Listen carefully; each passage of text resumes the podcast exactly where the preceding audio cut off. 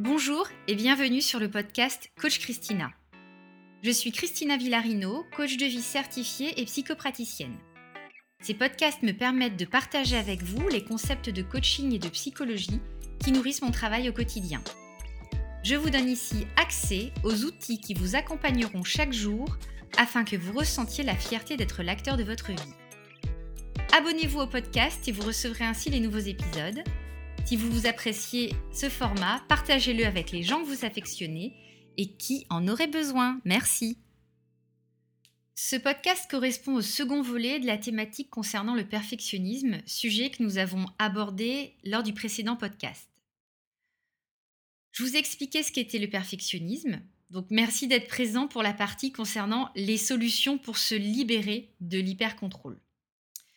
Je vais donc vous parler du lâcher-prise. Je veux d'abord vous parler de ce terme lâcher-prise. C'est devenu presque un concept à la mode ou un conseil qui est glissé avec un petit sourire entendu. Lâcher-prise, c'est quelque part un synonyme de calme-toi, sois zen. Personnellement, j'aime pas trop cette expression parce que je trouve que dans l'idée de lâcher, il y a une idée d'abandon, de laisser tomber. Or, lâcher prise, c'est une action choisie, délibérée, contrôlée.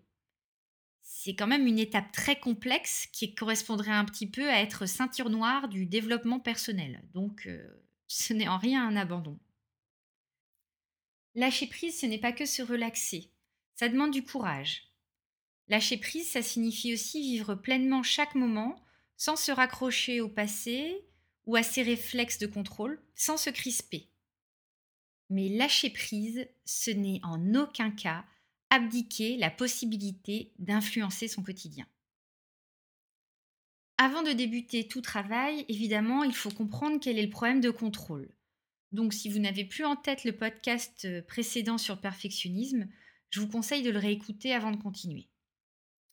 Le contrôle, pour rappel, c'est éliminer tout doute ou incertitude qui représente un danger pour notre cerveau c'est faire en sorte que tout se déroule comme on le souhaite, quitte à détériorer notre santé, nos relations sociales ou même le bénéfice de l'action euh, pour laquelle on souhaite tout contrôler.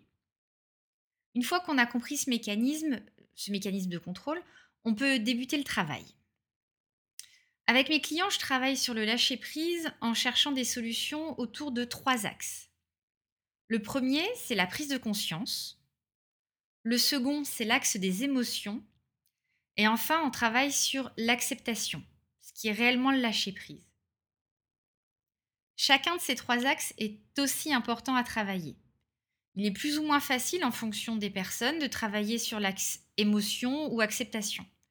Mon travail il consiste à vous orienter et à vous donner accès à une réflexion qui est très difficile euh, à mettre en place soi-même, mais c'est pas impossible. Mon premier axe de travail, c'est la prise de conscience.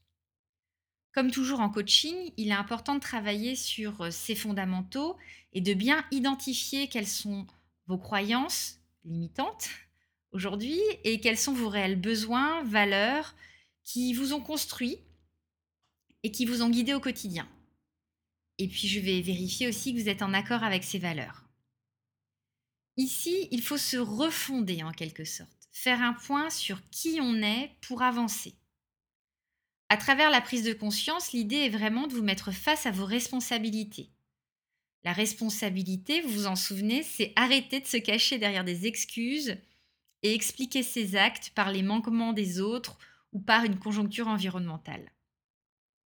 C'est arrêter de dire c'est parce qu'il n'a pas fait ça que j'ai fait ci. C'est pas le bon moment il faut que tout ça soit terminé pour que je puisse avancer. Ou encore, oh, tu comprends, j'ai pris du poids parce que c'est, c'est ma belle-mère qui a cuisiné. La responsabilité, c'est accepter d'être l'acteur de sa vie et ne plus se cacher derrière des excuses. La responsabilité, c'est être capable d'identifier ces deux éléments en se regardant avec bienveillance. Je veux que vous preniez vraiment conscience de ce qui est en votre contrôle et de ce qui ne l'est pas. Alors faites-le. Qu'est-ce que vous contrôlez vraiment? Vous contrôlez vos actions, mais pas celles des autres. Vous pouvez influencer les actions des autres, mais vous ne pouvez pas les contrôler. Vous devez comprendre que votre responsabilité concerne juste vos actes et que votre énergie doit se concentrer exclusivement sur ça. N'oubliez pas que le contrôle est votre principal ennemi.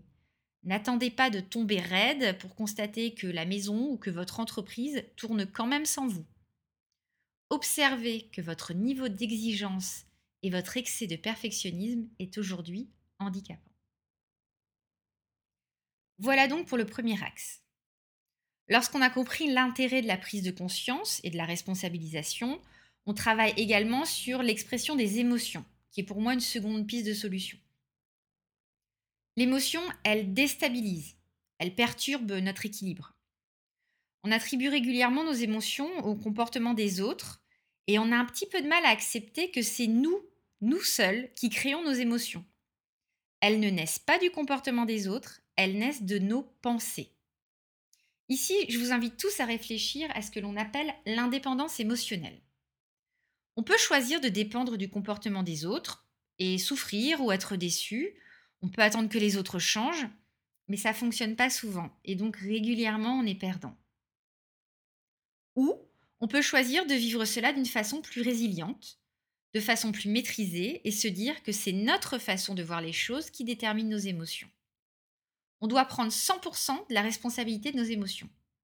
C'est un discours intérieur qu'il faut changer et qui est à l'origine de notre souffrance. Ce ne sont pas les autres qui provoquent notre émotion, mais c'est l'histoire que l'on s'en fait. Et en fait, en prenant conscience de ça et en tendant vers l'indépendance émotionnelle, on se responsabilise et on prend en main cette fameuse émotion. Alors évidemment, ce discours intérieur, il est influencé par un conditionnement social, familial, par notre histoire personnelle à tous. Mais ici, il est vraiment possible de prendre la main et de prendre son indépendance. Par exemple, lorsque l'on dit je me suis mise en colère parce que j'ai mal pris ce qu'il m'a dit, pardon. J'ai été blessée euh, parce qu'il m'a dit ci ou ça. En réalité, ce sont les pensées que l'on s'est fait de ce que l'autre nous a dit qui a créé l'émotion, par exemple, de colère en nous ou de tristesse. L'autre n'est pas responsable de notre émotion. Il n'a aucune maîtrise sur la création de cette émotion dans notre cerveau. Lorsque vous vous mettez en colère, c'est parce que vous avez reçu le message d'une certaine façon, vous l'avez accueilli avec votre histoire et vos émotions. Mais quelqu'un d'autre pourrait recevoir ce même message et réagir d'une façon totalement différente. C'est la fameuse phrase ⁇ Je ne sais pas comment il a fait pour rester calme, moi j'aurais jamais pu ⁇ Eh bien si, vous aussi vous auriez pu rester calme, vous auriez pu le faire. La responsabilité de vos émotions n'est pas la responsabilité de l'autre. Évidemment, à partir de notre histoire personnelle, il y a une influence, une façon de percevoir les choses qui peut créer l'émotion. Mais parfois, il faut changer juste son point de vue, sa lecture du message perçu, et le voir comme un fait neutre. C'est vous qui décidez. Observez votre dernière colère, par exemple. Êtes-vous certain que tout le monde aurait réagi comme vous? Vous l'aurez compris, l'objectif de cet axe de travail et de ne plus faire reposer son bien-être ou son malheur sur des personnes qui sont extérieures à nous. C'est ça l'indépendance émotionnelle. L'indépendance émotionnelle, c'est utile quelle que soit votre personnalité, quelles que soient les situations de la vie que vous traversez. Et puis ça permet surtout de mettre un peu son perfectionnisme au placard, puisque c'est le sujet ici. Le regard des autres n'a plus d'importance, c'est vous qui maîtrisez votre satisfaction. Ce n'est pas le regard des autres qui vous rend parfait ou imparfait. Le troisième axe de travail, c'est l'acceptation. C'est le vrai lâcher-prise. Aujourd'hui, un perfectionniste, comment il voit le monde? C'est soit je résiste, je me bats, j'essaye de contrôler, de changer le monde, tant que ça ne me convient pas, ou, euh, sinon, bah, ma seconde option, c'est abandonner. Pour prendre un exemple un peu trivial, c'est dire Tiens, moi, Christina, je suis la seule à être capable de faire ce plat. Donc il faut le faire comme moi. Comme moi, j'ai envie qu'on le fasse. Il faut suivre mes instructions. Et si c'est pas moi qui le fais, forcément, ça sera pas aussi bon ou ça sera raté ou il manquera quelque chose. Comprenez bien que ce fonctionnement dichotomique, il est bloquant. Le perfectionniste, il va rentrer en résistance de façon agressive, ouvertement ou passivement. Enfin, quoi qu'il arrive, il y aura quelque chose d'agressif même envers lui. Il va essayer de manipuler les choses pour qu'elles se passent comme il le souhaite. Il s'obstine, car il croit que s'il abandonne, c'est un échec. L'acceptation ici, c'est prendre du recul et se dire, OK, quelle est la vision de l'autre? La vision de l'autre, elle n'est pas moins légitime et moins juste que la mienne.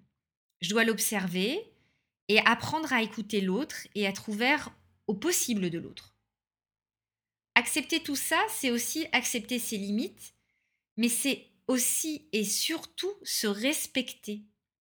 C'est là qu'intervient le lâcher-prise.